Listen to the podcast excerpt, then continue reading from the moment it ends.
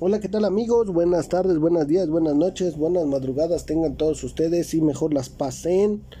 Les saluda su tío Bear desde el planeta Tierra.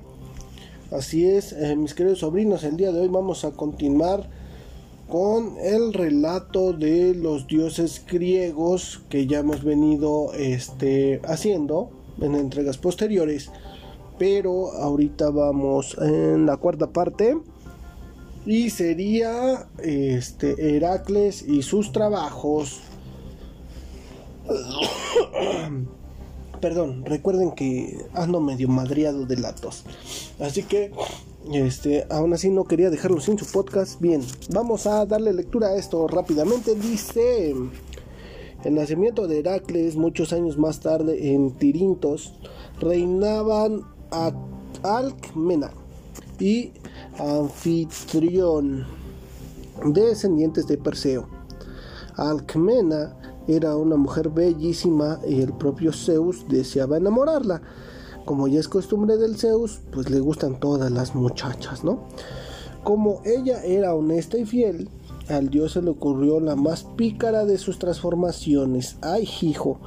Cuando su marido tuvo que salir a combatir contra los tafios, Zeus se convirtió en una perfecta réplica de anfitrión. Fingió que llegaba de la guerra con todo su ejército. ¿Y qué más podía hacer Alcmena que recibirlo con amor y admiración. En el banquete, Zeus le relató a la princesa todos los detalles de las batallas en las que había participado el verdadero anfitrión, y por fin llegó la hora de acostarse. Tanto amaba Zeus a la bella Alcmena que decidió no permitir la llegada del día. 72 horas duró esa noche interminable.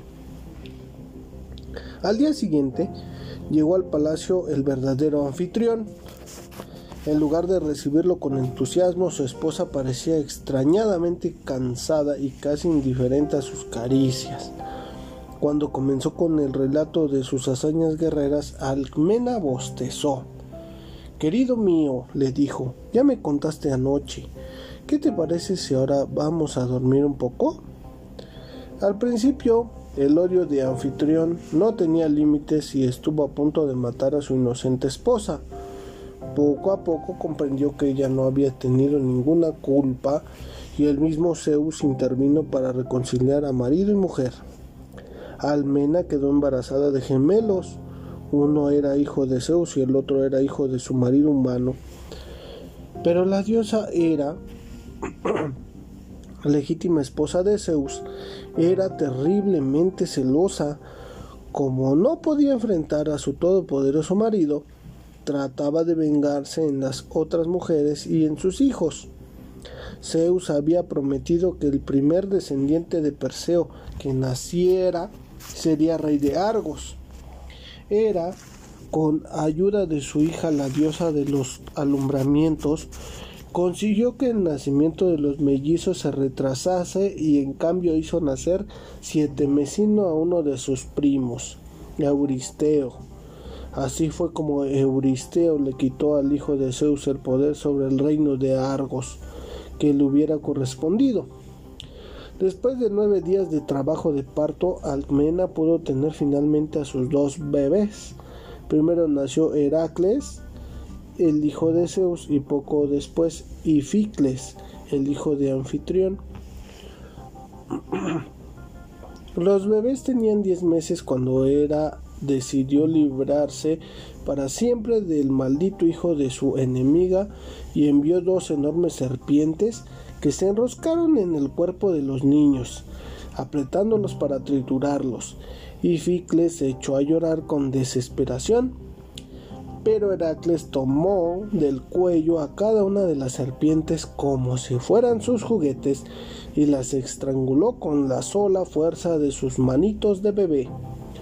Cuando Anfitrión llegó a la habitación con la espada desenvainada, se encontró a los bebés jugando con los cuerpos de las enormes serpientes y sus últimas dudas se disiparon. Ese bebé era sin duda el hijo de un dios la leyenda de Lore comenzaba a forjarse. Los doce trabajos de Heracles. Heracles creció hasta alcanzar a los 18 años la altura de cuatro codos y un pie, un metro con 98 centímetros. Por ese entonces, en Citerón, un enorme león devastaba los rebaños de Anfitrión, su padre adoptivo. Durante 50 días, Heracles salió de la cacería hasta que finalmente lo encontró. Luchó contra él sin más armas que sus propias manos y lo venció. Desde entonces se vistió con su piel. Cuando volvía a Tebas, después de su hazaña, se encontró con enemigos de la ciudad. Luchando solo contra todo el ejército, los derrotó.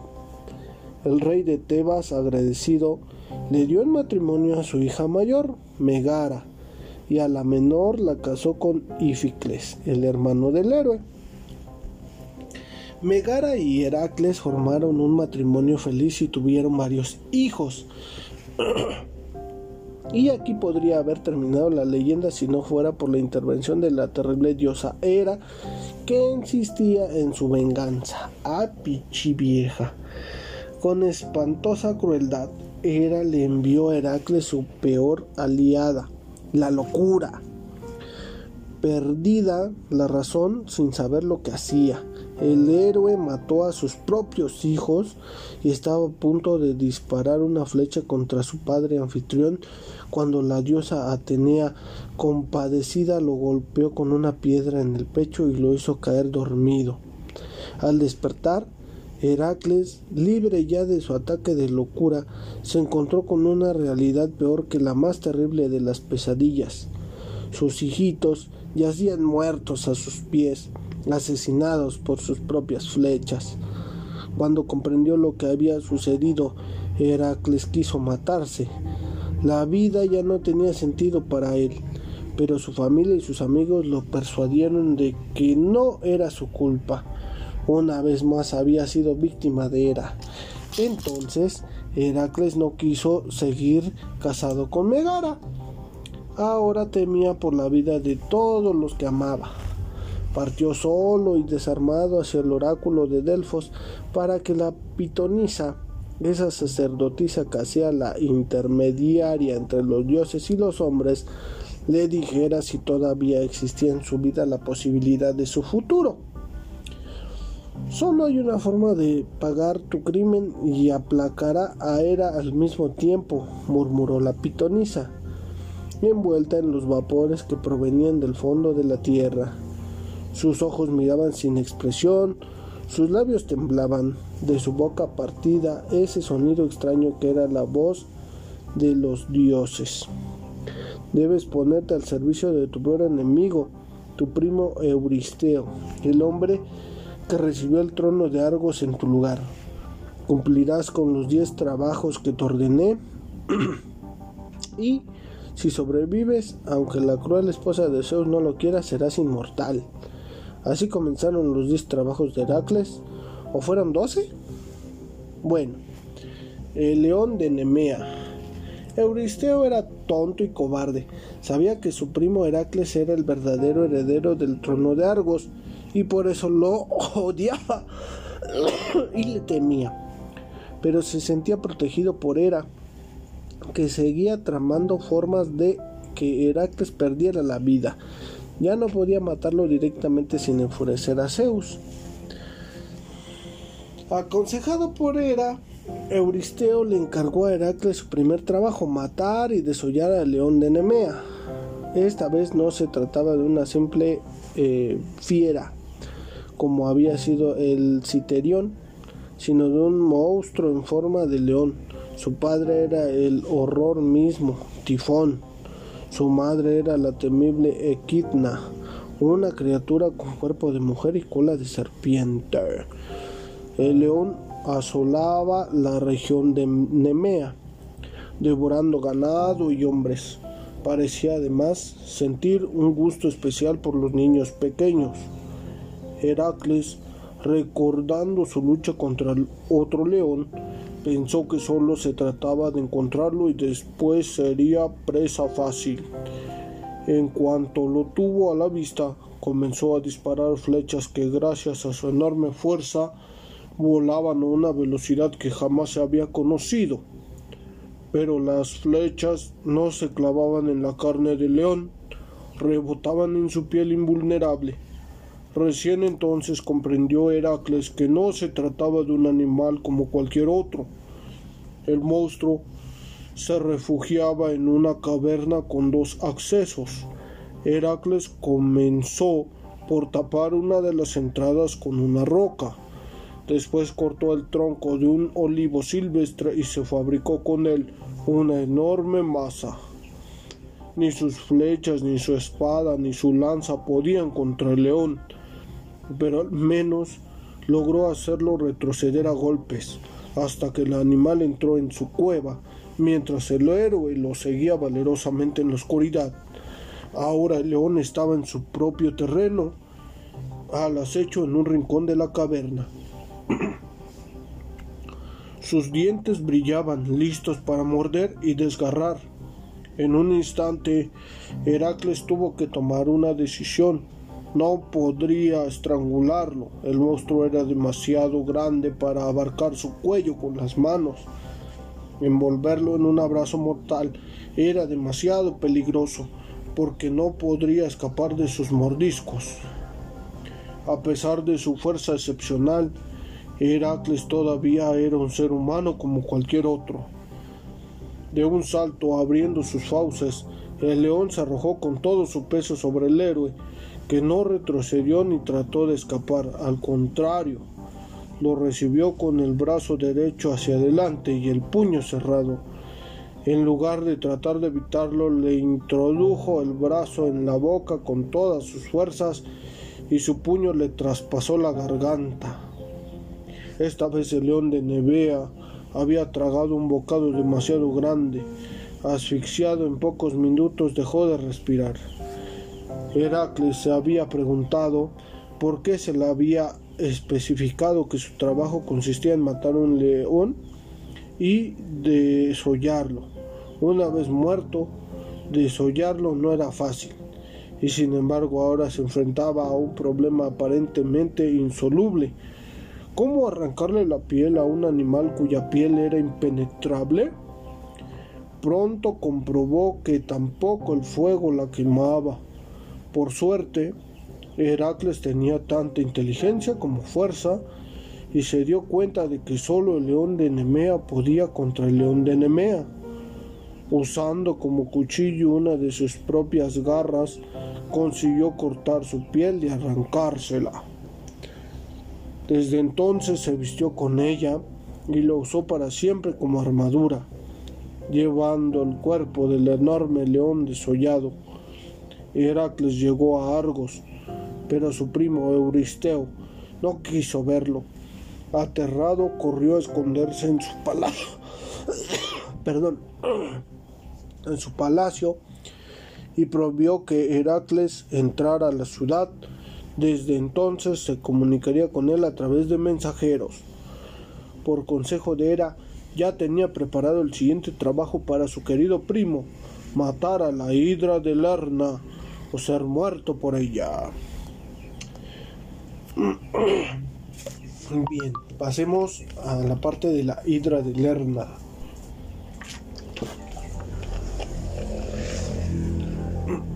Heracles no le tenía miedo a nada, y sin embargo, el solo nombre de este monstruo hacía estremecer a cualquier mortal. La hidra era una serpiente acuática de siete cabezas que causaba horror y destrucción tan venenosa que ni siquiera necesitaba morder para matar. Su aliento pestífero emponzoñaba a cualquiera que se le acercase, incluso mientras dormía. Era hija de Equina y Tifón, como el león de Nemea, y la mismísima Hera la había criado desde pequeña para hacerla luchar contra Heracles. Y ahora que Heracles había matado a su hermano, la Hidra tenía razones personales para odiarlo y tratar de destruirlo.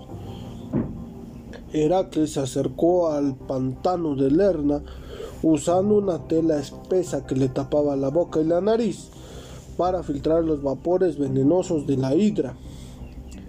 Atacó primero con sus flechas incendiarias, pero solo logró irritar al monstruo, que se irguió por encima de las aguas, listo para matar. Heracles entonces sacó una hoz, creyendo que podría sesgar las cabezas de serpiente como si fueran espigas de trigo, pero no conocía todavía las características más terroríficas del monstruo.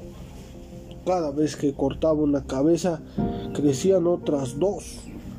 La hidra parecía inmortal y cada vez más peligrosa. Esta vez Heracles comprendió que no podría solo contra el monstruo y le pidió ayuda a su sobrino Yolao, el hijo de su hermano mellizo. Mientras Heracles cortaba las cabezas de serpiente, Yolao con una antorcha quemaba valientemente los cuellos mutilados para impedir que volvieran a crecer. La cabeza del medio era inmortal. Heracles la separó del cuerpo. Yolau cauterizó el cuello, pero la maldita cabeza, aunque no se podía reproducir, seguía viva. Entonces el héroe la aplastó con su masa la enterró a gran profundidad y puso encima una roca del tamaño de una pequeña montaña. Heracles había vencido para siempre a la hidra de Lerna. Antes de partir mojó las puntas de sus flechas con la sangre venenosa del monstruo, haciéndolas invencibles, y se dirigió a Argos para informar a su primo Euristeo.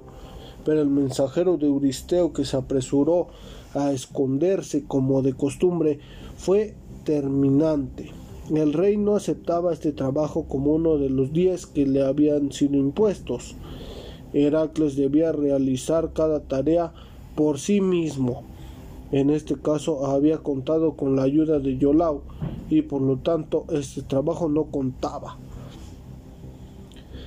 El jabalí de Erimanto. El mensajero de Euristeo le comunicó a Heracles su nueva tarea debía atrapar vivo al jabalí de Erimanto. El héroe estaba furioso porque su primo se negaba a considerar como uno de sus diez trabajos al vencer a la hidra de Lerna. Pero atrapar al jabalí le resultaría tan sencillo que en cierto modo era una compensación.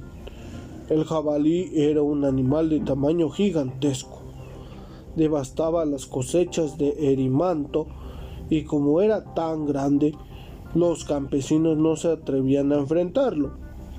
Destruía las redes y mataba a los perros con los que intentaban cazarlo, pero no era un monstruo ni tenía poderes sobrenaturales.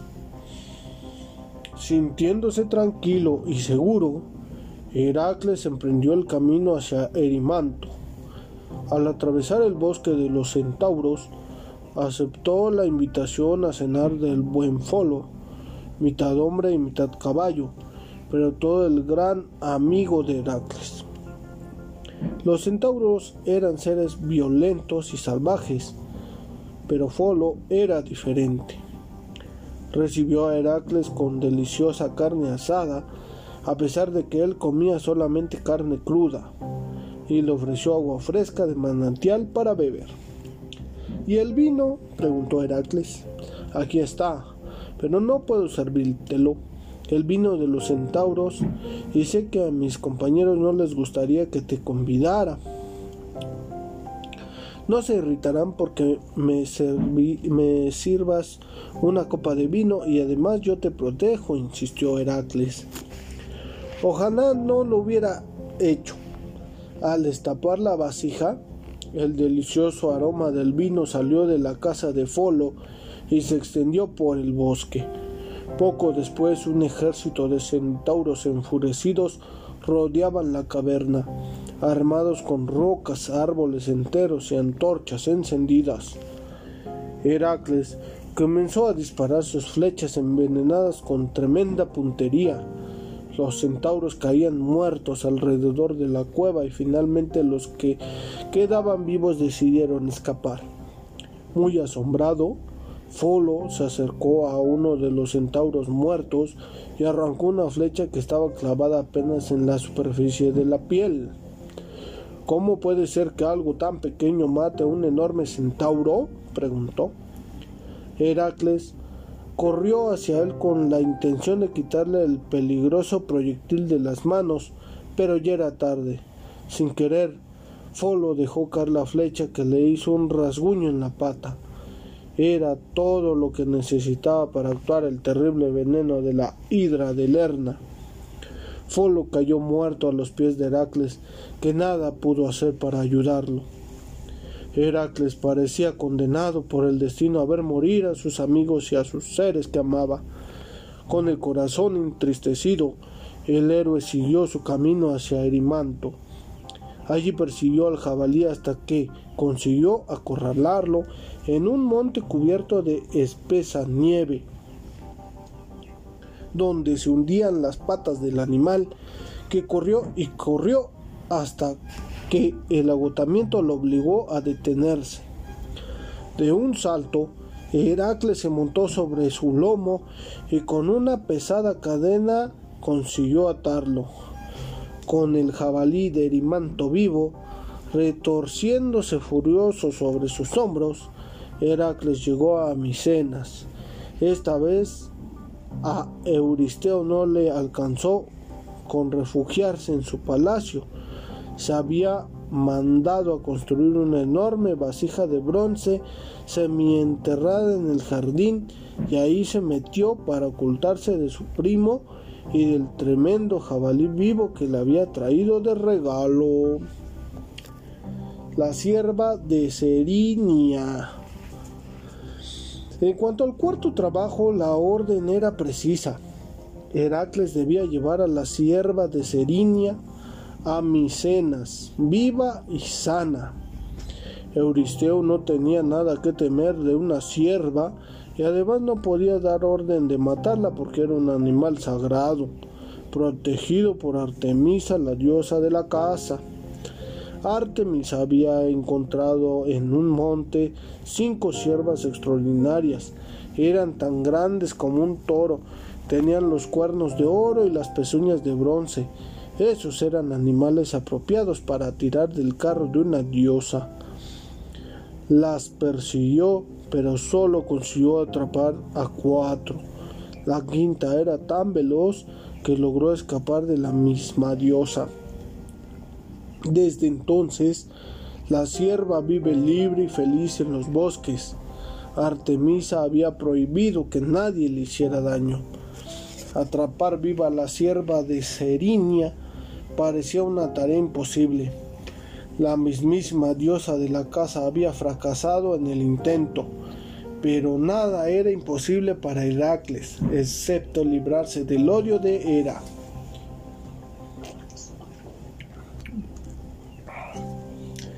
El héroe no solo era fuerte y veloz, también era inteligente, perseverante y tenía toda la paciencia del mundo. Día tras día, con sus pies de carne y sangre, persiguió a la sierva de pezuñas de bronce. Un año entero duró la loca persecución. Los días de Heracles eran todos iguales. Levantarse a la mañana, buscar rastros de la sierva, correr desesperadamente por el bosque y llegar a entrever la figura del animal entre los árboles sin poder alcanzarlo. Después de un año de persecución constante, la sierva y el hombre estaban flacos y agotados por igual. Se detenían lo mínimo imprescindible como para descansar y comer. De pronto, una mañana fresca de primavera, Heracles vio lo que había comenzado a crecer que no vería jamás. Allí, delante de sus ojos, a tiro de flecha. La sierva se había detenido delante de un arroyo demasiado crecido para pasarlo de un salto. Pero su trabajo no consistía solo en llevar a la sierva viva. Tampoco podía herirla sin enfurecer a Artemisa. Parado contra el viento, para que la sierva no lo olfateara, Heracles tensó su arco, preparó una flecha y disparó con tan precisa puntería que atravesó una de las patas traseras del animal, justo entre el hueso y el tendón, sin derramar una gota de sangre. La sierva echó a correr, pero ahora rengueaba y el héroe logró alcanzarla. La atrapó, la ató, la puso sobre los hombros y emprendió el camino a Micenas. Sin embargo, la diosa Artemisa se interpuso en su camino. ¿Cómo te atreves? le dijo enfurecida. También Artemisa era hija de Zeus y de una titánida. La bella Leto, también ella y su hermano Apolo, habían sufrido los celos de Hera, que había tratado de impedir su nacimiento. Por eso, cuando su medio hermano Heracles le contó sus penurias y las tareas que debía cumplir para Euristeo, la diosa entendió y se compadeció. Así logró Heracles completar su cuarto trabajo y encaminarse a Augias, donde los aguardaba el quinto. Los establos de Augias. Nadie en toda Grecia tenía tanto ganado como el rey de Augias, el hijo de Helios, el dios del sol, y dos buenas razones los explicaban, por decisión de los dioses. Los rebaños de Augias no sufrían enfermedades, pero además su padre Helios le había regalado doce toros feroces que defendían de las fieras al resto del ganado. Augias no mandaba a limpiar sus establos al principio por puro descuido y abandono, pero después de unos años porque se fue convirtiendo en una tarea simplemente imposible. Treinta años después, la bosta de tres mil animales se había acumulado de tal manera que era casi imposible acercarse a los establos a causa del hedor que despedían. Desde el mar los barcos se enteraban por el olor de que estaban cerca del reino de Augias. Mientras tanto, las tierras de los campesinos se volvían estériles porque Augias les negaba el estiércol que hubiera servido para abonarlas. Cuando Heracles llegó a la tierra de Augias, estuvo a punto de utilizar la tela que le había servido para filtrar el venenoso aliento de la hidra. Apestaba de una manera insoportable. Sus habitantes, sin embargo, parecían estar acostumbrados. Augias lo recibió en su palacio. Las hazañas del héroe eran ya famosas en toda Grecia. En el banquete, bebiendo un delicioso vino, Heracles se jactó de su fuerza. Los famosos establos no eran un problema para él, estaba seguro de poder limpiar en un solo día. Augia sabía que eso era imposible. Si logras esa hazaña, le dijo, te entregaré la décima parte de mis rebaños. Augias estaba convencido de que el vino había nublado la cabeza de Heracles, pero el héroe sabía muy bien lo que decía. Ya había visitado los establos y había comprobado que dos ríos bastante caudalosos pasaban cerca de allí. Al día siguiente, Heracles, usando su enorme fuerza, cavó dos canales para desviar el curso de los ríos y hacerlos pasar por los establos. Después derribó una parte del muro para, para que entrara el agua y otra para que hiciera desagüe. Los dos ríos se precipitaron en los establos. Sus aguas confluyeron y chocaron y se arremolinaron entre las paredes. Y en un solo día el trabajo de limpieza estuvo terminado. Augias estaba muy enojado porque jamás había imaginado que iba a poder completar la tarea en tan poco tiempo y se negó a pagarle, argumentando que ese trabajo lo tenía que hacer de todos modos porque se lo había encargado Euristeo. Por su parte, Euristeo, que se había imaginado a Hércules avergonzado y humillado, con una pala en las manos, cubierto de estiércol y jadeando de fatiga, no quiso contar este trabajo entre los diez que debía realizar, con la excusa de que Heracles le había pedido un salario a Augias y entonces no lo había hecho solo para él. Heracles había cumplido ya con seis de los diez trabajos y sin embargo todavía le faltaban otros seis. Hijo de su máquina.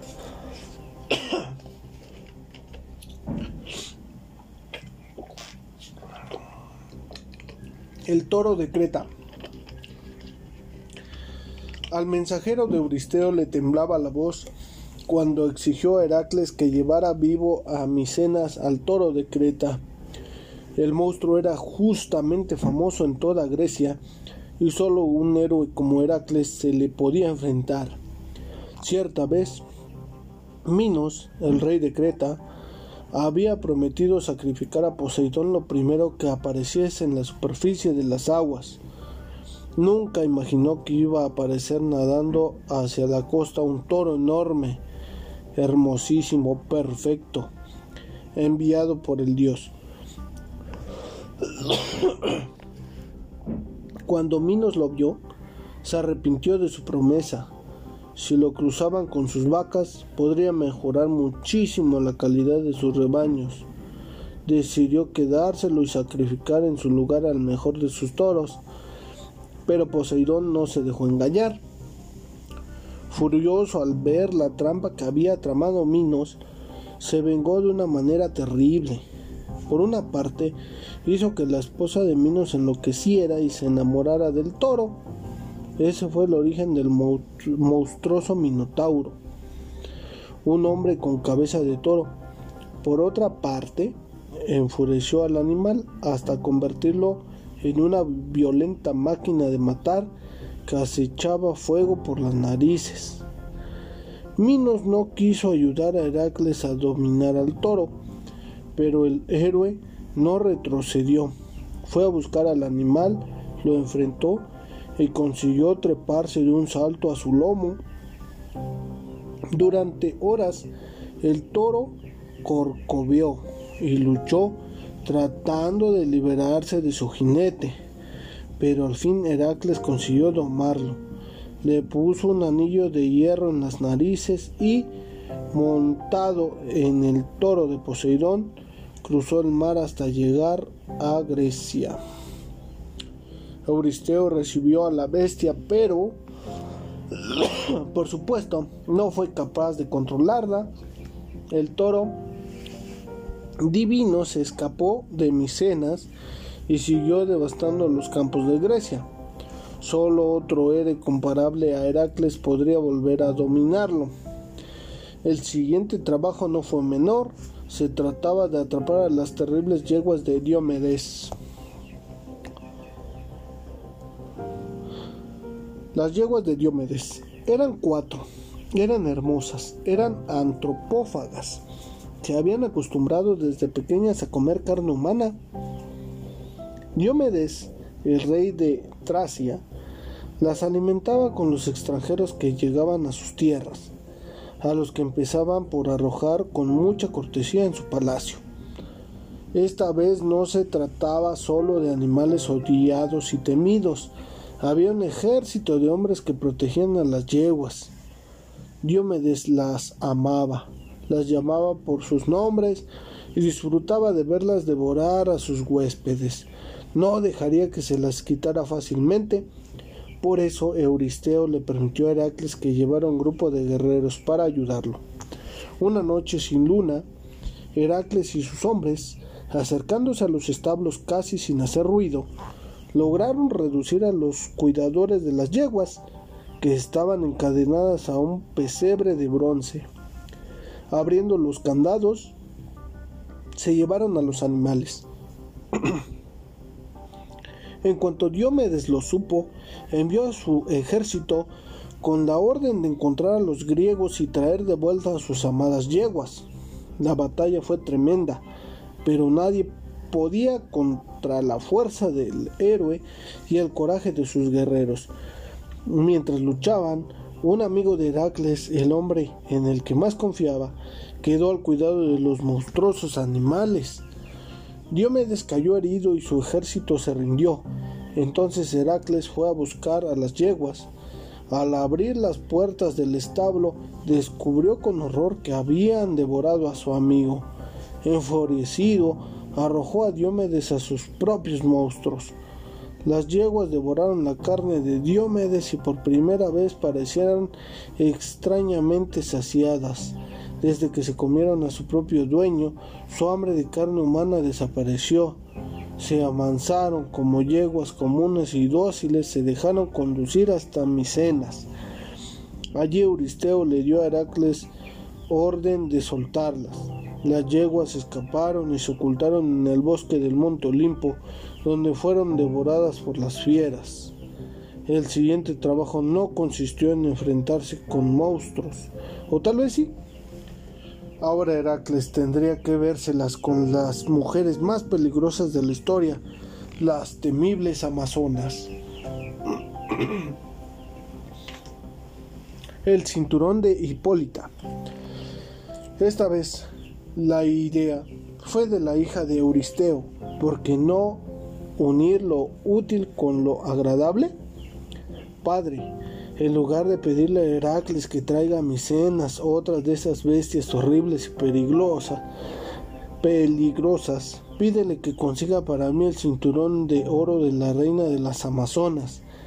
Las Amazonas eran mujeres guerreras y cazadoras que vivían aisladas en una región selvática adoraban a Artemisa, su protectora, la diosa de la casa, y eran descendientes de Ares, el dios de la guerra. Entre ellas no se admitían hombres. Desde jovencitas se les amputaban el seno derecho para que no las incomodara a la hora de tirar con arco y llevar el carcaj con las flechas. Hipólita su reina usaba un grueso cinturón de oro puro, un regalo de Ares que simbolizaba su poder sobre las demás amazonas, sabiendo que, una vez más, Heracles tendría que enfrentar un peligroso ejército, Euristeo le permitió llevar voluntarios. Varios héroes y otros guerreros lo acompañaron. En viaje por mar llegaron al país de las Amazonas dispuestos a todo, y allí se encontraron con una gran sorpresa. La fama de Heracles era grande, muchos pueblos le estaban agradecidos por haberlos liberado de los monstruos que los acosaban. La reina Hipólita los esperaba con interés y curiosidad. En lugar de la resistencia que esperaban, los héroes griegos fueron recibidos por las amazonas con fiesta y banquete. Heracles era fuerte, valiente, inteligente. Hipólita era una mujer como él jamás había visto, capaz de guerrear como un hombre y seducir con su belleza femenina al mismo tiempo.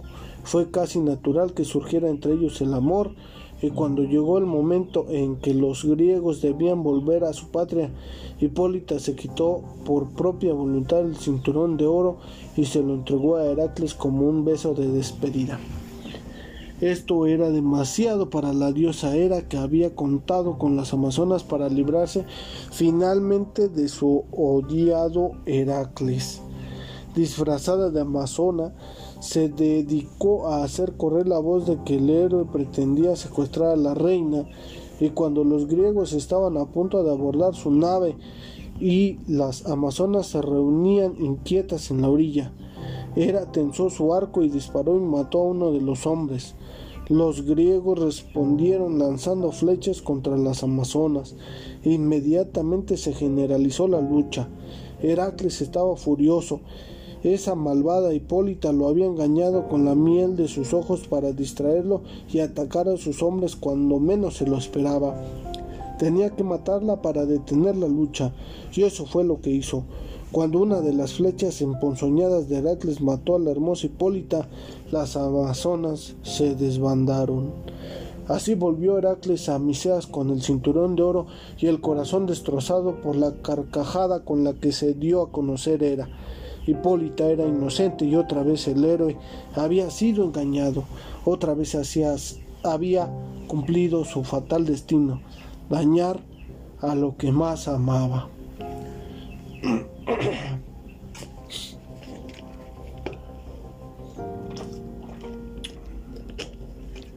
Los bueyes de Gerión. Ver a su hija feliz luciendo el cinturón de Hipólita le dio a Euristeo una gran idea. A pesar de que disponía de todas las riquezas de Miseas, siempre había codiciado el ganado del gigante Gerión. Era una enorme cantidad de bueyes y vacas rojas de los que mucho se hablaba y que poco había visto, porque Gerión vivía en los confines del mundo, más allá del Mediterráneo, a orillas del Océano Atlántico. Se decía que Gerión no era un gigante común, su cuerpo se triplicaba desde las caderas hacia arriba y sus fuertes piernas soportaban tres cuerpos, seis brazos y tres cabezas, para que Heracles no le fuera tan fácil obtener el ganado como sucedió con el cinturón de Hipólita, impuso una condición. Debía traerle los bueyes de Gerión pero sin pedirlos ni comprarlos. Sencillamente lo estaba mandando a robar. Heracles se puso en camino, esta vez iba solo. El viaje parecía eterno. Mientras cruzaba el desierto africano el calor del sol lo agobió de tal manera que se puso furioso contra Helios, el dios del sol, y disparó contra él sus flechas envenenadas. Helios miró con interés y curiosidad al mortal que se atrevió a tanto. Si dejas de amenazarme con tus flechas, le propuso, te prestaré mi copa para que cruces el océano. Heracles no dudó. Helios le estaba ofreciendo nada más que la gigantesca copa dorada en la que el sol hace su camino todas las noches por debajo de la tierra y el mar para poder volver a salir por el este después de haberse escondido por el oeste al terminar el día. Embarcado en la copa del sol, amenazando al dios océano, con sus flechas para asegurarse una tranquila travesía, Heracles llegó mucho antes de lo que pensaba a los dominios de Gerión. Apenas puso bien la tierra, se abalanzó sobre él, ladrando furiosamente con sus dos cabezas el monstruoso perro Ortro, uno más de los terribles hijos de Equidna y Tifón. Heracles lo enfrentó y consiguió derribarlo a golpes con su famosa masa, hecha de un olivo entero. También a masazos venció al gigantesco pastor que cuidaba el ganado. Heracles reunió los bueyes y las vacas y comenzó a arrearlos hacia el mar cuando llegó hasta allí el mismísimo Gerión, que se lanzó sobre él para matarlo. Disparando flechas con uno de sus cuerpos y manejando lanzas y garrotes con los otros dos, usando su fuerza inverosímil, Heracles disparó el arco y con una sola de sus flechas venenosas atravesó al mismo tiempo los tres corazones del monstruo. Parecía que ya había conseguido lo que necesitaba y sin embargo recién comenzaba uno de los más difíciles trabajos de Heracles y el único que no consiguió cumplir por completo, llevar hasta Micenas a los bueyes de Gerión. De alguna manera, Heracles logró embarcar todo el ganado en la copa del sol y puso proa a la orilla opuesta. Allí desembarcó con los bueyes y siguió su camino por tierra, bordeando las orillas del Mediterráneo. Lo que quizás no había tenido en cuenta el héroe era que su valioso rebaño iba a atraer a los bandidos más famosos del mundo. En las costas de Italia lo atacó un pueblo salvaje de la región. Eran tantos que Heracles pronto agotó las flechas del Carcaj. En su desesperación elevó una plegaria a su padre Zeus, que para ayudarlo le envió una lluvia de piedras. A pedradas consiguió el héroe alejar a sus atacantes, arrancó las flechas de los cuerpos muertos o heridos y siguió adelante. Dos bandidos bien conocidos en toda la región, sus propios primos hijos de su tío Poseidón, trataron de robar el ganado y murieron también bajo las flechas de Heracles. Pero después le tocó el turno a Cacao, a Caco, un ladrón tan famoso que le dio su nombre a todos los ladrones. Caco consiguió robar una noche buena parte de los animales y se lo llevó tirándolos de la cola para hacerlos caminar hacia atrás. De este modo las reses iban jadeando, iban dejando las huellas al revés, pisando sobre las huellas que había hecho al llegar. Cuando Heracles se despertó no entendió lo que había pasado. Furioso, pero sin poder hacer nada, se puso en marcha con lo que, que daba del rebaño. De pronto, al pasar cerca de una montaña, las vacas mugieron y desde una cueva respondió un mugido exactamente igual. Ahí estaba escondido el botín de Caco. El ladrón había tapiado la puerta de la cueva con una roca tan enorme que Heracles tuvo que romper la cima de la montaña para poder entrar y recuperar los animales robados. Heracles ya llegaba a Micenas, estaba a punto de completar su décimo trabajo y Hera no estaba dispuesta a soportarlo. Envió entonces una bandada de tabanos que atacaron salvajemente a las reses y las enfurecieron. Tratando de escapar de los tabanos, bueyes y vacas se echaron a correr y se dispersaron por valles y montañas. Heracles hubiera deseado correr hacia todas partes al mismo tiempo, pero era imposible. A pesar de todo, con enorme esfuerzo logró reunir una parte del ganado y se presentó ante Euristeo que dio su tarea por cumplida y sacrificó los animales en honor a Hera. Hijo de su madre. No, pues, está cabrón. ¿Cuántas cosas hizo este güey?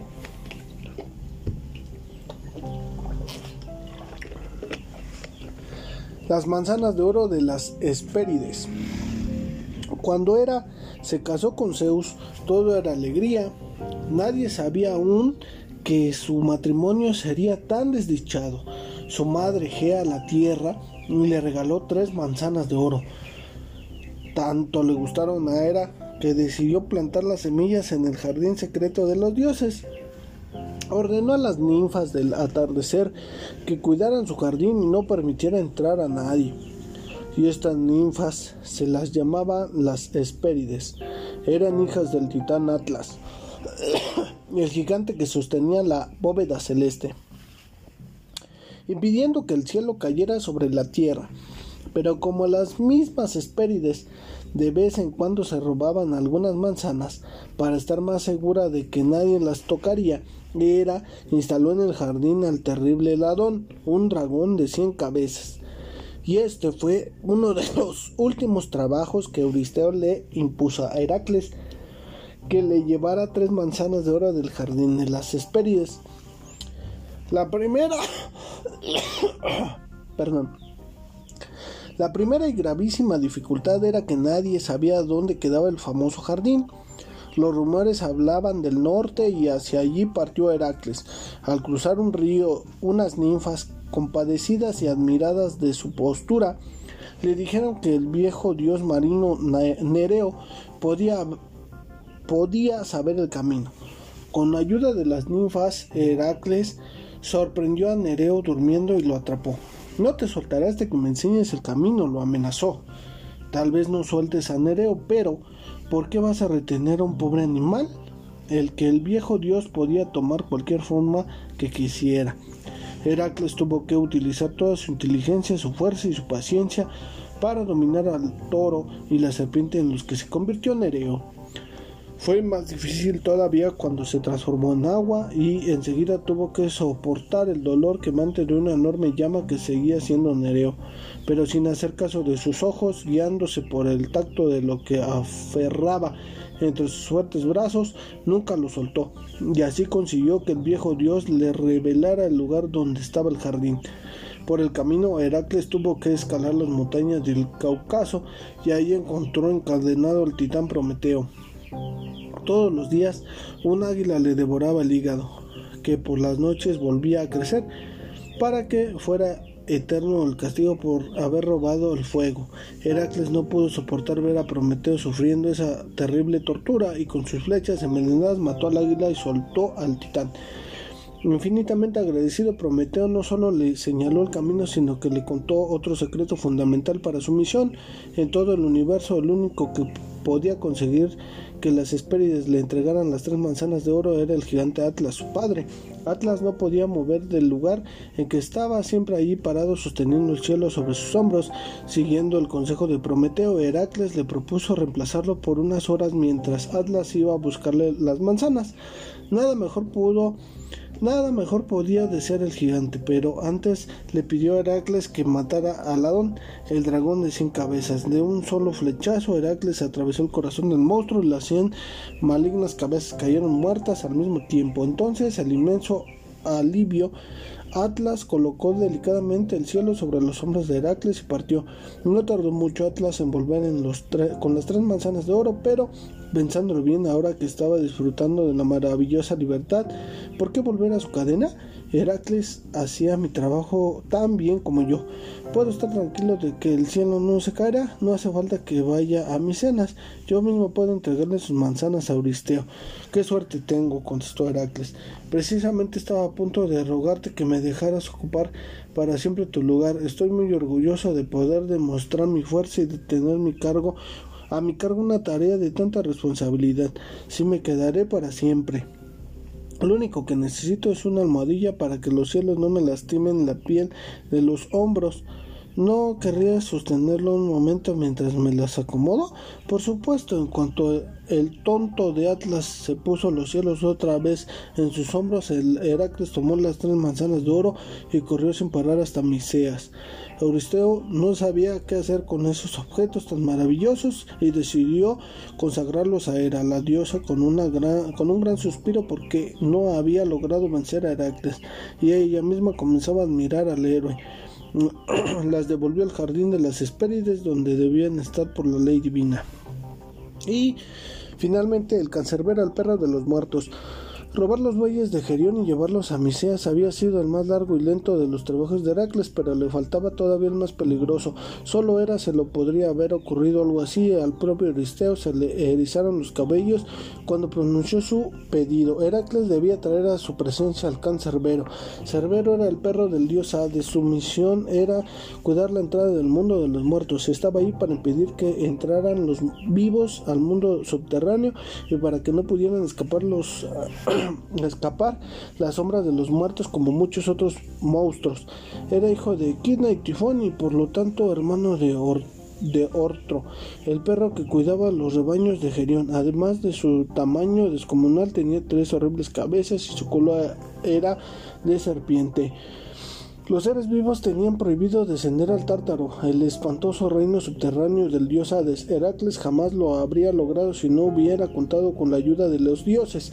Atenea y Hermes, por orden de Zeus, lo acompañaron y lo ayudaron a cruzar el umbral que muy pocos mortales lograron atravesar estando vivos. Fue Hermes el que persuadió a Caronte, el barquero de los infiernos, que cruzara al Arqueronte con un mortal en su nave y como se inclinaba la barca de Caronte, acostumbrada a llevar solo sombras con el peso de Heracles, en el reino de Hades las sombras de los muertos huían de la presencia del héroe. Solo dos se atrevieron a enfrentarlo, Medusa y Meleagro.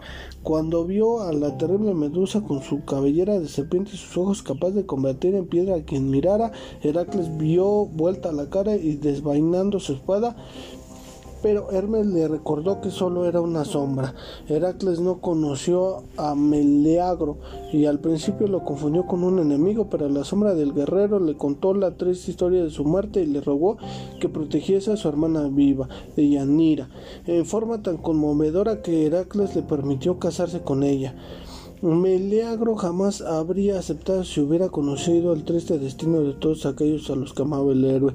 Al seguir avanzando, Heracles vio de pronto un cuerpo vivo, sufriente, que se des destacaba entre las sombras que lo rodeaban era el héroe Teseo, a quien Hades tenía encadenado en sus dominios por haber intentado raptar a su esposa Perséfone. Heracles sabía que Teseo hacía falta en el mundo de los hombres. Consiguió que Perséfone lo perdonara y con su permiso lo liberó de sus cadenas. Sangre, sangre, sangre. Rogaban débilmente los muertos a su paso, porque solo bebiendo el rojo vino que inunda el cuerpo de los vivos podían los muertos reanimar sus sombras. Compadecido Heracles degolló algunos animales del ganado de Hades y les permitió beber para recuperar en parte sus fuerzas, y por fin llegó hasta el temible Hades, el rey de los muertos, cuyo nombre es preferible no pronunciar en voz alta. Con todo respeto le rogó al rey Dios que le permitiera llevarse al cancerbero. Puedes llevártelo, dijo Hades, siempre que logres dominarlo sin hacerle daño. Dejarás aquí todas tus armas y solo puedes aumentarte a mi perro envuelto en tu piel de león y con tus manos desnudas. No se trataba solamente de fuerza en la lucha contra el perro del infierno.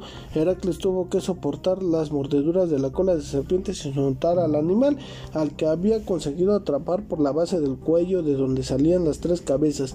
Sin aire, semi asfixiado por las poderosas manos de Heracles, el cancerbero se dejó colocar un collar y una correa. Una vez dominado, el héroe lo trató con un afecto al que el perro no estaba acostumbrado y al que podía con alegría. Acariciándole las cabezas, Heracles llevó al monstruo ahora dócil hasta Miseas Euristeo por supuesto, corrió una vez más a esconderse en su ridícula tinaja de bronce.